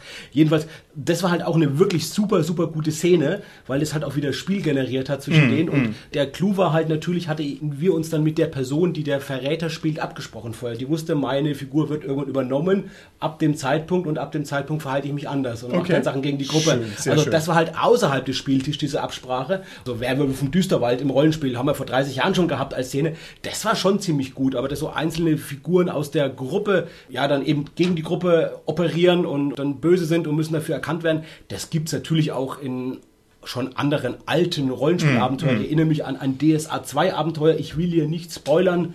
Auf diesem Cover sind Neandertaler. Ich glaube, damit habe ich vielleicht nicht zu viel gespoilert. Und da ist dieser Twist zum Beispiel auch drin. Und genauso wird ja auch bewerkstelligt auf operativer Ebene. Also man spricht Ja. sich mit der Figur vorher ab. Äh, Also mit dem Spieler spricht man sich, Entschuldigung, nicht mit der Figur, man spricht sich mit dem Spieler vorher ab und sagt, okay, deine Figur wird dann ausgetauscht gegen was anderes und so. Also es geht schon und es ist wie gesagt, das ist was, also zumindest Beispiele dafür finden wir schon sehr, sehr lange zurückliegend, wie Ja. wohl auch der Comic, den du verlinken willst, Holger, den kannte ich noch nicht, da bin ich mal gespannt drauf. Ich hätte mal noch eine Frage. Was würdet ihr davon halten, wenn sich die Spielergruppe gegen den Spielleiter verschwört? Also wenn diese eine eigene Agenda machen, ähnlich wie das der Holger angepriesen hat, aber versuchen den Plot so aktiv zu unterwandern, dass sie überall kleine Sachen schon mal vorbereiten, dass sie genug Fallnetze haben und so weiter, dass sie den Plot zerstören können mit genug Fallnetzen, dass sie da wieder rauskommen. Ich wäre begeistert über das Engagement und das Investment und was sich die Leute für Gedanken darüber machen. Ob das funktionieren würde, müsste ich erstmal bewiesen sehen. Also, weil ich glaube, dass durch die asymmetrische Situation Spielleiter und Spieler, die Spieler einfach nicht die Möglichkeiten haben, irgendwas kaputt zu machen, sodass es zwingend produktiv ist. Aber das kann gut auch trotzdem funktionieren. Ich kenne es noch nicht, aber klingt erstmal sehr interessant. Das kommt wieder darauf an, wer denn den Spielspaß hat. Ich habe das wirklich früher mal gemacht. Da hatte ich eine Figur, die dann zum Kultisten geworden ist. Und dann war es so, dass der auch andere Verbündete hatte, die auch zum Kultisten geworden sind, was aber nicht jeder von uns in der Gruppe wusste. Und als dann ein Abenteuer war von einem Freund von mir, da war ich dann der Verräter, den er auch vor dem Spiel gesagt hat, okay, du bist nämlich dieser Kultist, der ich eh schon war vorher, ja. Und dann habe ich nur gefragt, ja, gibt es eine Möglichkeit, dass der quasi intuitiv erkennt andere Kultisten? Und dann hat er gesagt, ja. Und dann war ein anderer Held im Prinzip im Abenteuer, der auch ein Kultist war, was der Spielleiter aber nicht wusste. Ich habe das ja vorher so, können die sich denn erkennen? Er wusste gar nicht, was ich da wollte. Er sagt, ja, meinetwegen, dass ich ja Ruhe gebe. Und dann habe ich gesagt, ah, pass auf, ich bin und du bist ja auch und so. Und ich wusste halt, also das war halt schon fies irgendwie. Und ich glaube nicht, dass es dem Spieler so gefallen hat, weil die haben das ganze Abenteuer auf ihm gecrashed. Also wir haben die Heldengruppe, glaube ich, in Ebene 1 haben wir die ganze Heldengruppe fast ausgelöscht oder so. Und normal hätte das irgendwie, der hatte da irgendwie zehn Ebenen konzipiert gehabt von so einem Dungeon irgendwie. Also das wäre vielleicht eine Extremform mit dem gegen den Spieler, Ja, sich zu verbünden und sowas machen. Und ja, es war wieder hohe Memorabilität. Ich weiß es heute noch und es ist auch schon sehr, sehr lange her. Echte Tränen, das ist gut. Habt ihr danach weitergespielt mit dem Spielleiter? Oder war das wieder einer deiner zahlreichen Spielleiter, lieber Carsten, mit denen du dann einfach nie wieder ein Wort gewechselt hast? Also mit dem haben wir ja oft gespielt, aber das hat sich tatsächlich dann irgendwie auseinander ja, dividiert. Ob es jetzt daran lag, weiß ich nicht. Ich war natürlich auch so, dass wir wirklich dann äh, aufgrund von Berufswahl und Studium und so weggezogen sind. Vielleicht hat es aber auch dieses Abenteuer mit dazu beigetragen. Das kann ich jetzt nicht ganz ausschließen. Also vielleicht und wenn tut es mir leid, wenn du es hörst. Also du meinst, das Amt hat die Berufswahl beeinflusst. Carsten, was studierst du? Ach, das ist okay, dann mache ich ganz was anderes. Nein, ich scherze nur.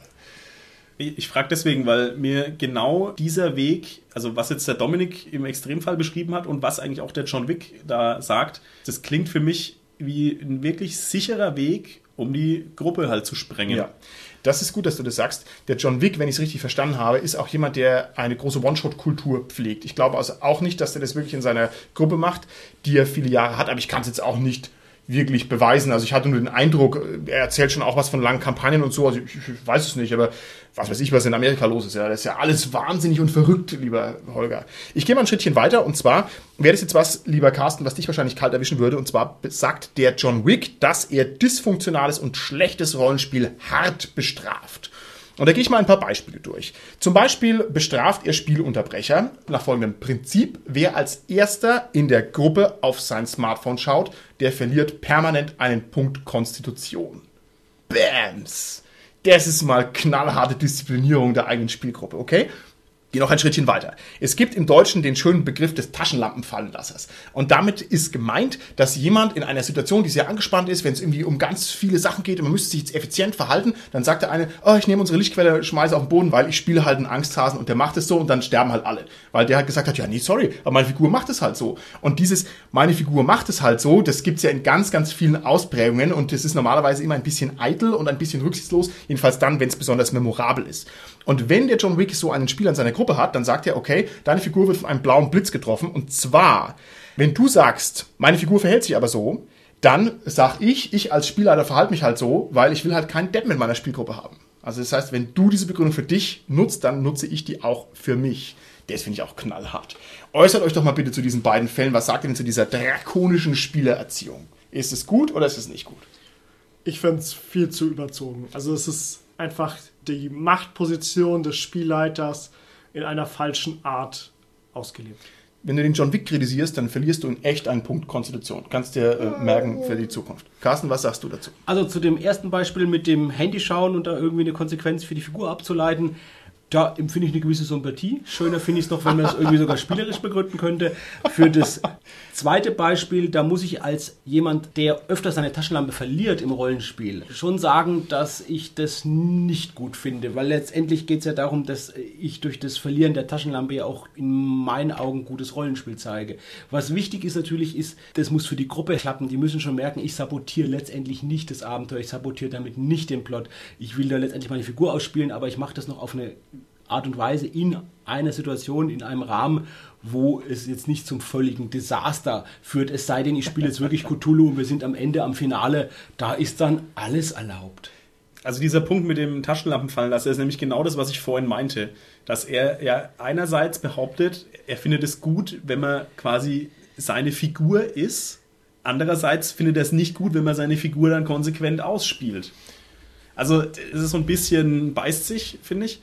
Und zu dem anderen Punkt, also mit dem Handy, das kommt halt auf die Spielkultur an. Ich meine, Dominik hat vorhin gemeint, er benutzt das Handy als integralen Bestandteil seines Spiels. Dann ist es natürlich irgendwie ein wenig schwierig. Ein Total Partykill, weil alle ständig die Handys benutzen. Das wäre mal interessant. Sowas kenne ich noch gar nicht. Okay, ich gehe noch ein paar weitere Beispiele von seiner drakonischen Spielführung durch, einfach weil ich finde, das war also auch das gehaltvollste Kapitel dieses Buchs, einfach weil es so schön verrückt ist. Der John Wick sagt zum Beispiel, es gibt ein berühmtes Figurenkonzept, das ist der leise Killer, ja, der der sagt, ah, ich bin ein Einzelgänger, ja, und ich bin hier nur mit euch Idioten unterwegs, eigentlich bin ich viel besser und ich lege halt die Leute um, wie es mir gerade passt. Und der sagt, naja, das lässt er halt zweimal durchgehen und beim dritten Mal schnappt ihn halt die Polizei. Also muss man sich vielleicht so ein Shadowrun-Setting vorstellen und dann ist halt die Figur einfach mit dreimal lebenslänglich im Knast und halt auch echt dann im Spiel. Das heißt, die anderen machen halt das Abenteuer weiter und der andere sagt halt, und was machst du? Ja, ich schau die Wand an, weil ich hocke im Knast und ich warte auf mein Essen, weil ich hocke im Knast. Und so drastisch wird es bestraft, also knüppelhart. Das klingt so ein bisschen nach, ich hole jetzt die Rollenspielpolizei. Das ist die Rollenspielpolizei. Sehr schön. Cool, ja, die da wirklich eingreift. Es geht noch weiter beim John Wick. Der sagt, es gibt eine Reihe von sozialen Regeln in seinen Gruppen. Zum Beispiel, die Spieler sollen aufpassen. Es sollen keine blöden Monty Python-Witze gemacht werden, wenn man sagt, okay, wir spielen jetzt ernst. Es ist nicht gern gesehen, wenn jemand in den Regelbüchern blättert. Ja, wie schon gesagt, keine Handys und so weiter und so fort. Und wenn es jemand trotzdem macht, dann schlägt dieses Fehlverhalten durch auf die Erfolge der anderen Figuren. Das bedeutet, Holgor, ja, der Barbarenbruder von meinem Barbaren, der will irgendwo hochklettern. Und der Dominik schlägt dem Regelbuch nach und der Holgor würfelt einen Erfolg und könnte hochklettern, aber weil der Dominik nachgeblättert hat, fällst du trotzdem den Berg runter und brichst dir den Arm. Wow, was sagt ihr denn dazu? Holger? Jetzt aber keine Larifari-Holgor-Antwort. Grundsätzlich finde ich das keinen schlechten Ansatz, aber dann muss sich das auch auf den Spielleiter beziehen. Also dann darf auch oder dann muss auch der Spielleiter bestraft werden, wenn er die gleichen sozialen Regeln bricht. Okay. Das wäre cool, da sind wir so ein bisschen bei John Reggie mit seinem Abenteuer Satan weil da macht er ja auch sowas, wo so auf Metagame-Ebene der Spielleiter bestraft wird und dann ja. muss er irgendwas machen. Das geht so in die Richtung, was du gerade sagst, Holger. Das finde ich auch wiederum konsequent. Und tatsächlich wundert mich, wenn John Wick nicht auf die Idee gekommen ist, weil du bist jetzt noch viel konsequenter mit dem Punkt. Und wenn man diesen Punkt so durchdenkt, wie du es jetzt gesagt hast, dann wäre das wirklich die Konsequenz. Finde ich total cool. Also das gefällt mir zu sagen, okay, wenn das so ist, dann gilt es aber auch für den Spielleiter. Wobei er sagte wieder, und das wäre eher Larifari Holger, ja, der Spielleiter darf die Regeln brechen oder man darf die Regeln ja, brechen. Ja, aber eigentlich war es total cool zu sagen, okay, und wenn der Spieler Spielleiter irgendwas so macht oder so, dann kriegen die Helden auf einmal einen Boni, weil der jetzt irgendwie off-game irgendwas macht und so. Und das, also das ist cool. Also das ist jetzt bis jetzt die coolste These, finde ich, diesen Punkt zu nehmen und zu sagen, aber es gilt dann auch für den Spielleiter und dann werden die Würfelwürfe für die Figuren verbessert. Das finde ich super. Okay um mal eine kleine Kritik schon vorwegzunehmen, ich finde, dass der John Wick das halt viel zu stark, also nur aus der Spielleitersicht sieht. Nur aus dieser, ich bin der Spielleiter und ich bin das Gesetz Sicht. Und deswegen finde ich persönlich das als nur Spieler sogar halt zu extrem eigentlich. Ja, meistens. also ganz im Ernst, ich bin ein erwachsener Mann. Wenn ich bestraft werde dafür, dass ich aufs Klo gehe oder was oder mal auf dem Handy nachgucken muss, da muss schon eine irrsinnige Gegenleistung dastehen, dass ich das akzeptieren würde. Ich finde es interessant, mal das so hart zu propagieren. Ich glaube, das wird nicht funktionieren im echten Spiel, jedenfalls nicht so, wie ich spiele. Also ich würde da einwenden, Holger, dass er nicht nur den Spieler der sieht, er sieht auch die Figuren, er sieht auch die Spieler, wie zum Beispiel, ja, spiel dich selbst oder du bist die Figur, so was wir vorhin ja hatten an dem mhm. Punkt, da wird es ja deutlich. Aber eben der als Autor wird halt hauptsächlich auch Spielleiter sein und deshalb ist es so, dass er überwiegend und übervorteilhaftsmäßig das eben aus Warte der Spielleitung her sieht. Und so ist es sicherlich, auch wenn er sich bemüht, natürlich die gegnerische oder die andere Perspektive anzunehmen, so gelingt es ihm halt nicht so gut zu dem Punkt, der wirklich schon sehr extrem ist von ihm und der mir in deiner Auslegung, Holger, noch viel besser gefällt, würde ich gerne ein Beispiel bringen, was ich tatsächlich mache. Ich mache das auch im Spiel, ich mache es aber etwas abgemildert. Wenn die Spielerinnen und Spieler am Tisch anfangen, während wir spielen, im Abenteuer auf einmal einen kurzen, ja, so ein Off-Game-Unterhaltung zu führen. Dann gehe ich her und behandle das so, als hätten die es in ihre Rolle, in ihrer Figur gesagt und reagiere entsprechend drauf, zum Beispiel mit NSCs, mit denen die gerade da sind.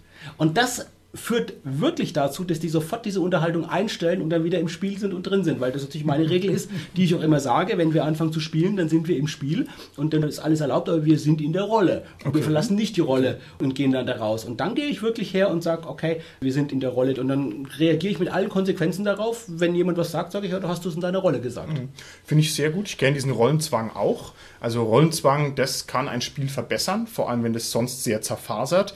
Aber da muss man auch natürlich Maß halten in meinen Augen. Freitagabend, jeder hat eine lange Arbeitswoche hinter sich. Wenn sich das nach Arbeit und nach Zwang anfühlt, dann habe ich keinen Bock drauf auf sowas, sondern das muss man dann auch schon wollen. Aber ich verstehe genau, was du meinst. Ist auch eine gute Sache. Ich gehe mal noch zwei Thesen weiter von John Wick. Der John Wick sagt, wenn er einen Powergamer hat, der sich so mega hoch geboostet hat von den Werten her, dann betrügt er einfach mit den Würfelwürfeln. Das heißt, er kauft sich zwei Sätze Würfel und würfelt dann mit dem einen Satz Würfel hinter dem Spielleiterschirm, hat den anderen aber schon so hingelegt, dass er den Idealwurf zeigt und dann äh, trickst er die einen Würfel irgendwie weg, hebt dann den Spielleiterschirm hoch und sagt, haha, aber schau mal, ich habe hier 20, 20, 20 gewürfelt und jetzt habe ich dir es gezeigt. Das finde ich etwas kindisch, aber gut, sagt er so als eine Möglichkeit. Und dann hat er noch gesagt, wenn er einen Regelausdiskutierer in seiner Gruppe drin hat, wenn also jemand kommt und sagt, Dominik, aber auf Seite 226, da steht es aber anders, Entschuldigung, du hast dich hier vertan, das musst du korrigieren, dann sagt er, okay, gib mal dein Figurenblatt, nimmt es ihm weg und sagt so, und ab sofort musst du deine Figurenwerte auswendig wissen und wenn du die nicht weißt, ja, dann äh, kannst du die Sachen nicht machen, du wirst also dafür bestraft. Denn wenn ich als Spielleiter den ganzen Quatsch auswendig wissen muss, dann musst du deine Figur und ihre Werte auch auswendig wissen. Das ist halt auch mega harte Pädagogik. Was sagen wir denn dazu? Finde ich sehr gut. Einverstanden? Es ist schon recht krass und erschreckt mich etwas. Wie gesagt, ich mag gewisse Art der Konsequenz in den Thesen wie auch da, aber es ist natürlich wieder ziemlich extrem. Okay, gut. Holger, würde dir das gefallen? Das mit dem Würfelwurf, das geht halt leider nur einmal, ne? Im Endeffekt. wenn du ständig über die extrem hohen Werte von der Figur drüber würfeln musst als Spielleiter und das halt immer hintricksen musst, also spätestens nach dem dritten Mal fällt es halt, glaube ich, auf. Nichtsdestotrotz kann das erzieherisch vielleicht wertvoll sein in einer wirklich wichtigen Situation, wo es gelingen muss und dann gelingt es halt nicht dem Spieler. Dann ja, durchaus. John Wick geht es ja hauptsächlich um die Memorabilität. Das haben wir ja am Anfang ja. schon festgestellt. Genau, dass man nach Hause geht und sagt, Mann, ich habe den Spielabend gehasst, an den werde ich mich immer erinnern. so ungefähr. Das mit dem Wegnehmen, hm, ich fände es dann zu hart, wenn es quasi dauerhaft wäre das ist schon so gedacht, dass das dann für immer weg ist, weil der Regeldiskutierer, der würde ja den Spieler da auch quasi darauf hinweisen, darauf hinweisen, darauf hinweisen. Ich kann mit diesem Beispiel so wenig umgehen, weil ich das nicht kenne. Also wann hat in meiner Spielleiterkarriere schon mal irgendwann jemand gesagt, aber auf Seite 326 steht was an, ich kenne das überhaupt nicht. Also das ist nicht mein Spielstil, also ist es auch kein Problem, mit dem ich mich auseinandersetzen muss. Ich meine, du musst mich mal vorstellen, der John Wick, der muss ja ordnerweise wahrscheinlich schon ja, äh, Heldenfiguren bei sich äh, abgeheftet haben und wahrscheinlich hat er auch noch regalmeterweise Regelbücher bei sich, weil das ist nämlich die andere Version, dass jemand das Regelbuch von den Spielern dabei hat und blättert dauernd im Regelbuch. Das würden der doch genauso abnehmen. genau.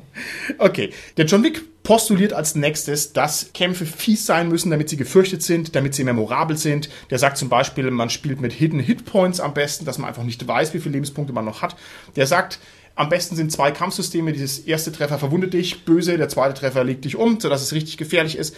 Der sagt, Bösewichter müssen alle ihre Register ziehen und zwar immer. Das heißt, man kann sich niemals darauf verlassen, wie so dieser typische schwarze Auge-Kampf ist. Es kommt immer genau ein Räuber weniger, als Heldenfiguren anwesend sind, damit es also quasi ein Kampf ist, der sicher gewonnen werden kann, sondern ganz im Gegenteil. Ein Bösewicht legt Fallen aus, sorgt für Überzahl, sorgt für Hinterhalt, sorgt für Waffenüberlegenheit, sorgt für jeden Vorteil, den er haben kann.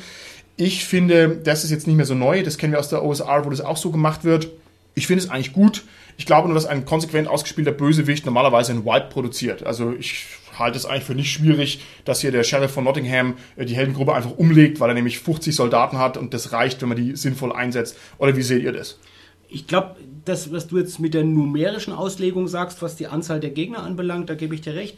Ich denke aber, und da finde ich den Punkt gut, wenn man es überträgt auf die Art und Weise zu kämpfen. Mhm. Wenn ich da einfach die Möglichkeiten der Nichtspielerfigur, wenn ich die konsequent ausnutze, da kann ich eine größere Herausforderung dadurch ja, generieren und dann dafür auch wirklich das, das spannender machen auch und dadurch auch besser erinnerbar machen im Nachhinein. Das finde ich schon. Also das ist gut und zum Beispiel so Systeme wie mit Hidden äh, Hitpoints, das ist auch eine Sache, die eine neue Herausforderung bringt. Ich kann mich zum Beispiel entsinnen, als wir im Schwarzen Auge recht hochstufige Helden hatten und dann nach Tarun ausgewandert sind, in dem Regelsystem dann von der eben dem Schwert DSA professionell, von dieser äh, Schwertmeister-Box, da war es dann auch so, oder ich glaube, es war in der ersten Tarun-Box eben schon so, dass das auch eingeführt wurde, dass man nicht weiß, äh, wie viel Schaden man eigentlich erlitten hat. Man macht den Kampf schnell und Ende nach mhm. dem Kampf wird mal geguckt, was man eigentlich an Schaden erlitten mhm. hat und so. Und das fand ich spannend okay. damals für uns und das war wirklich was Neues auch. Ja.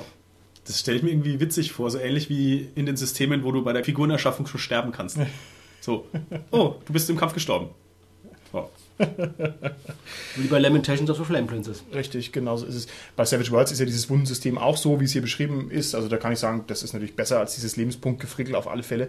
Ähm, der ist auch ein großer Fan davon, die Figuren zu verstümmeln, dass man also sagt, ja, ein Treffer im Kampf ist halt immer ein verlorenes Ohr. Ne? Also drei Hitpoints sind nicht nur drei Hitpoints, sondern das Ohr ist weg. Ja, wenn man halt da drauf steht, äh, auf eine verkrüppelte Gruppe, ja, ich weiß es nicht. Also ich finde, es ist mal ganz interessant und kann die Drastik erhöhen. Ich finde, es nutzt sich auch relativ schnell ab und das ist halt auch einfach eine Frage des Spielstils. Ja, wenn ich halt Warhammer spiele oder 30-jährige Krieg, da mag das passen. Es mag in irgendwelchen anderen Rollenspielen aber nicht so sehr passen. Ich will keinen Superhelden spielen, der halt keine Ohren mehr hat, bloß weil er mal zwei drauf bekommen hat. Also das muss auch nicht unbedingt so sein. Okay, ich gehe noch ein paar andere Sachen durch. Und zwar, der John Wick sagt, die Figuren sind keine zentralen Figuren, man muss sich davon lösen, dass die Figuren Protagonisten sind, sondern es ist sehr viel besser, der Spielleiter behandelt die Figuren wie Redshirts. Das heißt, es ist einfach okay, wenn die sterben. Die haben einfach keinen echten Bonus, sondern die sind im Prinzip durchaus auch Kanonenfutter. Ich finde, das ist vor allem durch DCC aufgegriffen worden und durch die Funnels, wo das also wirklich zelebriert wird, dass man viele nullstufige Figuren reinschickt und nur ein paar wenige kommen raus. Ich finde, das hat durchaus seinen Reiz. Die Frage ist, wie das dann ist, wenn man schon länger spielt. Genau, es hat einen gewissen Reiz, aber es hat mindestens einen genauso großen Reiz, bedeutende Figuren zu spielen, die was können, die wirklich auch mächtig sind. Das wissen wir aus wirklich einigen berühmten Kaufabenteuern, dass das genau das ist, was die Leute spielen wollen. Ja, also sowas ja. wie von eigenen Gnaden beim Schwarzen Auge, wie die Herren von äh, Schorop äh, vom Schwarzen Auge, wo man wirklich auch ja, Figuren spielt, die mächtig sind, sowohl von den Werten her, denke ich auch, als auch von dem, was sie können. Oder wenn wir ja, bei Schwarzen Auge gerade sind noch äh, G7-Kampagnen und mm, das ist bei mm. anderen Systemen, denke ich, genau dasselbe. Also das macht schon Spaß, Leute zu spielen, die mächtig sind und die wirklich auch was können. Der John Wick sagt weiterhin, dass es sehr interessant ist, wenn alles immer zu wahnsinnig hohen Preisen erkauft wird. Das heißt, wenn man letztlich Tragödien spielt, also man tritt an hier in Gotham City, um irgendeinen Gangsterboss auszuheben, dann schafft man das und dann stellt man fest, oh, dadurch habe ich ja einem anderen Gangsterboss erst recht ein Monopol verschafft, jetzt ist es ja noch schlimmer, ne? Und dass man also die Spirale der Schlimmheit ausreizt. Und er sagt, ja gut, das macht memorable Ergebnisse. Was sagt ihr dazu? Gut, ich meine, man sieht es ja in vielen Serien und so, dass das auch praktiziert wird, dass diese Spirale immer weiter aufgeht. Dann ist halt irgendwie, man besiegt erst irgendwas Kleines und dann merkt man immer so, okay, ich wachse da rein in das große Ding und kann es auf einmal weiter überblicken und merke, okay, hinter jedem Bösewicht oder hinter jeder Organisation, die ich zerschlage, steht halt die Geldgeber dieser Organisation und äh, ich muss immer weiter greifen. Mhm bis es irgendwann nicht mehr so ganz in meiner Macht steht und ich muss mir immer mehr Verbündete holen und so weiter. Ähm, diese Spirale hat theoretisch kein Ende, aber im praktischen Spiel irgendwann schon. Also man stößt da dann irgendwann auf Sachen, wo es dann halt ja entweder zu absurd wird oder halt einfach zu unerreichbar. Und ich glaube, dass da dann auch die Memorabilität verloren geht. Ja, ein bisschen schon, ne? Weil es so endlos ist, ne? Weil es nicht mehr so prägnant ist. Okay. Der John Wick sagt noch ein paar andere Sachen. Ich gehe es mal ein bisschen schneller durch. Der sagt zum Beispiel, um irgendwas zu erreichen, muss man zwingend Opfer bringen. Also niemals kann irgendein Sieg errungen werden durch gute Würfelwürfe oder dadurch, dass man die besseren Waffen mitbringt. Man muss immer einen echten hohen Preis dafür zahlen. Man muss irgendwas aufgeben. Also sein Beispiel sind diese 300 Spartaner an den Thermopylen, die also da den Rückzug decken ihres großen Heers, wenn ich es jetzt richtig im Kopf habe. Die müssen sich halt opfern, damit sie unsterblich werden durch ihre Tat. Und so soll Rollenspiel im Prinzip auch sein. Die restlichen restlichen Kapitel sind ein bisschen seltsam im Sinne, weil da der Fokus ein bisschen verloren geht des Buchs. Ich finde, da dreht sich dann nicht mehr so sehr um dieses Play Dirty. Zum Beispiel sagt er im nächsten Kapitel dann, dass man möglichst Filmideen einfach klauen soll und die irgendwie einsetzen soll, aber da sehe ich jetzt keinen richtigen Mehrwert. Dann äußert er sich noch zu der Vergabe von Belohnungen. Auch das ist jetzt nicht so wahnsinnig prickelnd. Und dann kommt er zum Schluss noch dahin, dass er sagt, auch die Spieler können schmutzig spielen, das haben wir ja vorhin schon angesprochen. Und da ich nicht wusste, dass das noch kommt, überrasche ich euch jetzt hier. Haha, ein Twist sozusagen. Und der macht ein schönes Beispiel. Er sagt, ja, was ist denn jetzt, wenn zum Beispiel der Carsten sich ein Abenteuer ausdenkt für mich und für meinen Barbaren und mein Barbar auf dem Höhepunkt des Abenteuers sagt er, oh, ich habe Gott gesehen, ja, ich habe die Erleuchtung, die Erweckung, ich habe ein Bekehrungserlebnis gehabt, ich schmeiß das Schwert meines Vaters in den nächsten Bach, wickle mir ein Büßergewand um den Leib und tue ab sofort nur noch Gutes und helfe Kindern. Und die Idee von John Wick ist, dass man dadurch den Spielleiter quasi aus der Reserve kitzelt, weil er also jetzt äh, zehn Kämpfe geplant hatte, wo mein Barbar sich Conan-like durchboxt. Aber jetzt mache ich das halt gar nicht mehr, sondern habe halt völlig ein anderes eigenes Ziel und schmier dadurch den Spielleiter aus. Was sagt ihr dazu? Ich habe da ein schönes Beispiel für, habe ich mal gelesen in einem Forum. Und zwar ging es darum, dass ein Barbar, der sich durch Schmerz stählen möchte und dann irgendwann erkennt, dass wenn er einer gewissen Gottheit folgt, er einfach wiedergeboren wird und dadurch einfach diesem Schmerz im Jenseits entrinnen kann. Und dann macht er das. Und dann macht er das und wird auf einmal dann ein Pazifist, sodass er dieser Gottheit huldigen kann. Okay. Ich glaube, wenn man sowas in einem Abenteuer machen würde, was John Wick leiten würde, würde einfach ein blauer Blitz vom Himmel kommen Ja. und würde einen verbrennen. Klar. Weil das extremes Taschenlampenfallen ist irgendwo. Richtig, und genau. das mag er nicht, hat er doch gesagt. Ja, natürlich, genau, da wäre man einfach weg. Ja, das ist sehr schön. da würde der John Wick sozusagen sich selber korrigieren. Okay. Dann würde ich sagen, haben wir jetzt so im Wesentlichen die Hauptthesen dieses Buches durch. Jetzt würde ich gerne von euch mal ein abschließendes Gesamturteil hören. Und die Frage richtet sich natürlich auch an alle Hörer draußen im SK-Podcast-Land.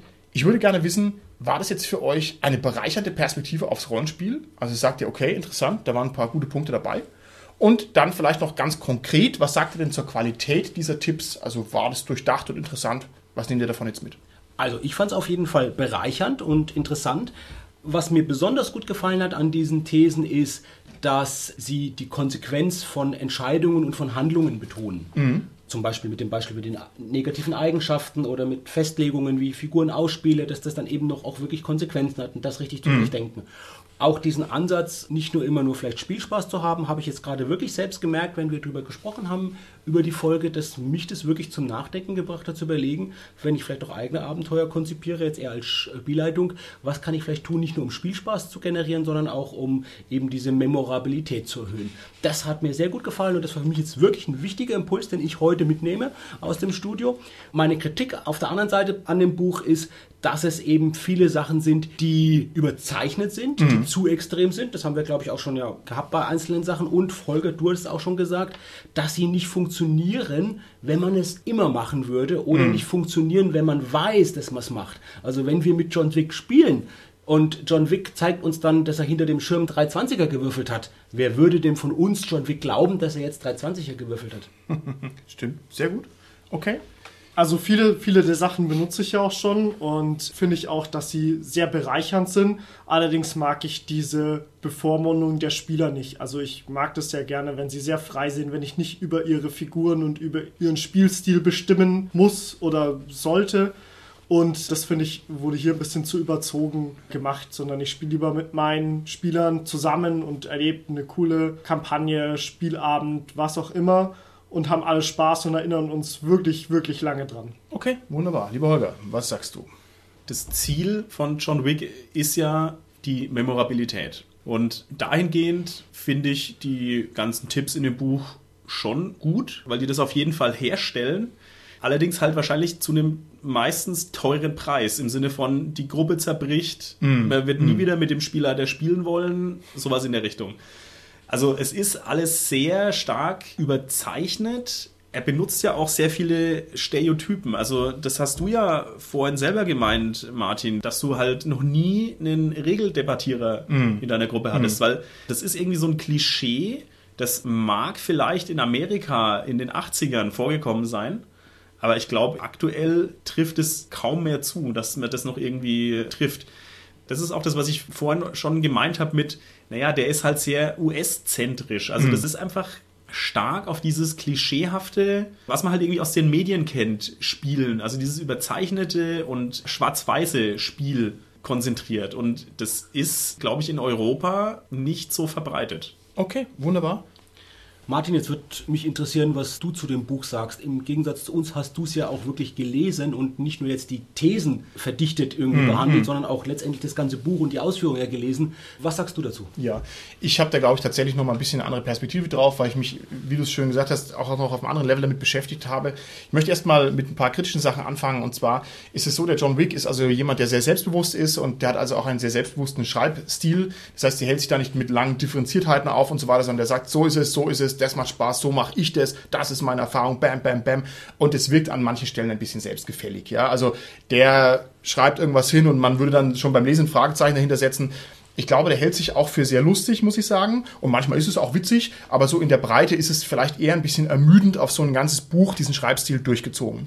Ich finde, das Buch ist nicht sehr gut strukturiert. Also ich hatte mir gewünscht, auch in Vorbereitung auf die Folge, dass diese modernen Mittel, ein Buch übersichtlicher zu machen, das heißt kurzes Vorwort oder zusammenfassendes Kapitel oder Schlagworte, die ein bisschen prägnanter wären, dass die da drin wären. Aber es ist halt sehr essayistisch. So ist das Buch auch letztlich entstanden aus einer Reihe von Essays. Deswegen mag man es dem auch nachsehen. Aber es ist jetzt nicht so, dass man sich da irgendwie sehr gut drin zurechtfindet, sondern man muss es halt so als Gesamtkonvolut nehmen und dann sagen, aha, interessant. Und ich finde, viele Ideen sind auf der einen Seite sehr originell und auf der anderen Seite sind sie aber oft auch ein bisschen trivial. Also so ganz hier jetzt das Manna der Weisheit ist dann da auch nicht drin. Das wäre jetzt also meine Kritik an dem Buch. Auf der anderen Seite muss ich sagen, jetzt im Positiven, das ist natürlich großartig, mal so jemand anders in sein Wohnzimmer reingucken zu können. Also gehen wir mal davon aus, ist es nur die Hälfte von dem erfunden, was er da reinschreibt, dann ist es trotzdem interessant, also hier so einen dominanten Spielleiter zu haben, also quasi einen richtigen Meister, der auf den Tisch schaut, der sagt, wenn du dein Smartphone anfasst, dann verlierst du Konzentration. Ich meine, das ist natürlich lustig zu lesen, also das hat mir schon sehr viel Vergnügen auch bereitet, das zu lesen. Und ich fand auch die Thesen gut, weil sie natürlich das Rollenspielsystem schon an gewissen Stellen auf den Kopf stellen. Man würde zum Beispiel heute wahrscheinlich im Konsens eher sagen, man muss rücksichtsvoll Rollenspiel spielen. Ja, jeder soll also nicht in seinen persönlichen Befindlichkeiten berührt werden. Und der sagt, nee, man soll in seinen persönlichen Befindlichkeiten ausdrücklich berührt werden. Und das ist natürlich auch mal eine Gegenposition, die einfach bedenkenswert ist, weil es kann sein, dass man sich sonst zu sehr in seine Vorstellungen da reinfrisst.